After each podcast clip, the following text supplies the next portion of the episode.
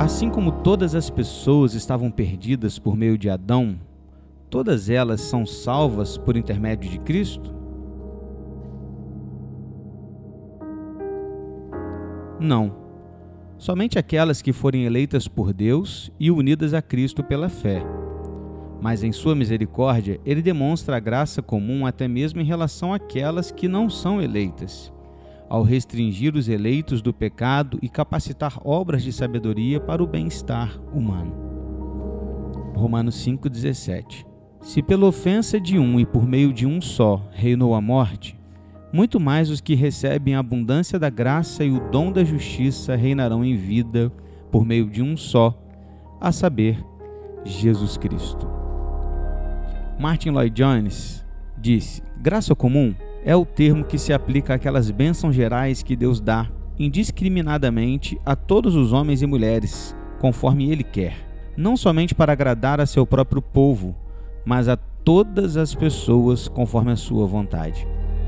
Mais uma vez, a graça comum corresponde às operações gerais do Espírito Santo, em que, mesmo sem a renovação do coração, ele exerce uma influência moral com a qual o pecado é restringido a ordem é mantida na vida social e a justiça pública é promovida. Essa é a definição geral.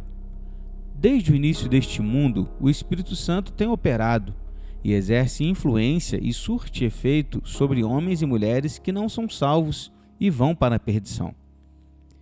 Enquanto eles viviam dessa forma neste mundo, estavam sob essas operações gerais e não salvadoras do Espírito Santo. Não era uma influência salvadora, nem redentora, mas fazia parte do propósito de Deus.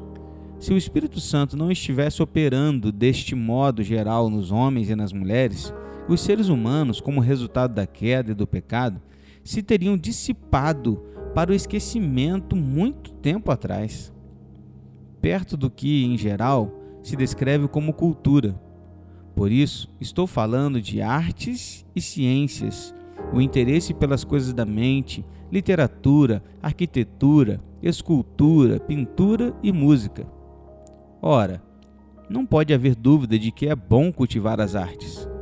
Não é salvífico, mas melhora as pessoas, faz com que vivam vidas melhores. De onde vêm essas coisas? Como explicar homens como Shakespeare ou Michelangelo? A resposta das Escrituras é que todas essas pessoas tiveram seus dons e puderam exercê-lo como resultado da operação da graça comum, essa influência geral do Espírito Santo. Tim Keller diz assim: essa resposta específica do catecismo mostra um equilíbrio que ajuda bastante. Por um lado, aprendemos que nem todos os seres humanos serão salvos.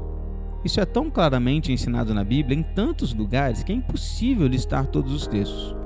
Mas permita-me chamar a atenção para dois deles. Em João 6, Jesus diz: E a vontade de quem me enviou é esta: que nenhum de todos aqueles que me deu se perca, mas que o ressuscite no último dia. Versículo 39.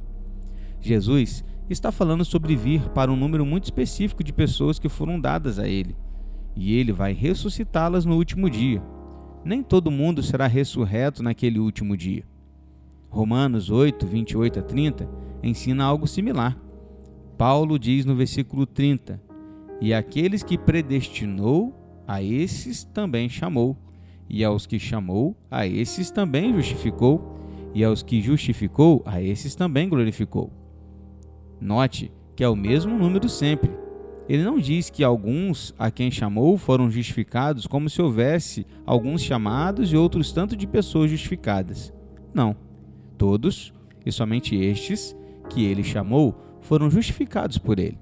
Todos, e somente estes, a quem ele justificou, também glorificou. É um número definido. Nem todas as pessoas serão salvas. Por outro lado, essa resposta fala de graça comum. Richard Mall define isso em seu livro sobre o assunto.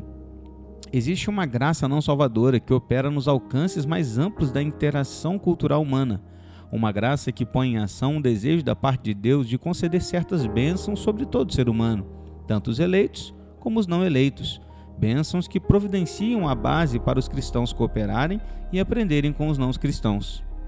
A resposta bíblica em lugares como Romanos 1 e 2 é sim, Embora nem todas as pessoas serão salvas, Deus ainda dá seus dons de sabedoria e entendimento por toda a face da raça humana. Por meio da arte e por meio da ciência e por um bom governo e de outras maneiras. Deus torna esse mundo muito melhor do que seria se somente os cristãos tivessem esses dons. Assim, novamente, existe um equilíbrio muito útil que devemos buscar. De um lado, não, nem todo mundo será salvo. Não, nem todos possuem a graça salvadora de Jesus Cristo em suas vidas. Mas, por outro lado, temos de apreciar a graça comum que Deus dá para toda a raça humana. Temos de ver que Deus nos ajuda e ajuda o mundo por meio de muitas pessoas que não creem. Necessitamos apreciar essas pessoas. Temos de ser gratos por elas e respeitá-las. Esse é o equilíbrio que temos de alcançar. Oremos. Soberano Salvador, não há salvação senão em ti, e tu salvas todos que invocam teu nome. Jamais teríamos invocado teu nome se não tivesse nos tirado da morte para a vida. Não entendemos plenamente teu amor que nos elege, mas confessamos que não o merecemos, nem nós, nem mais ninguém. Amém.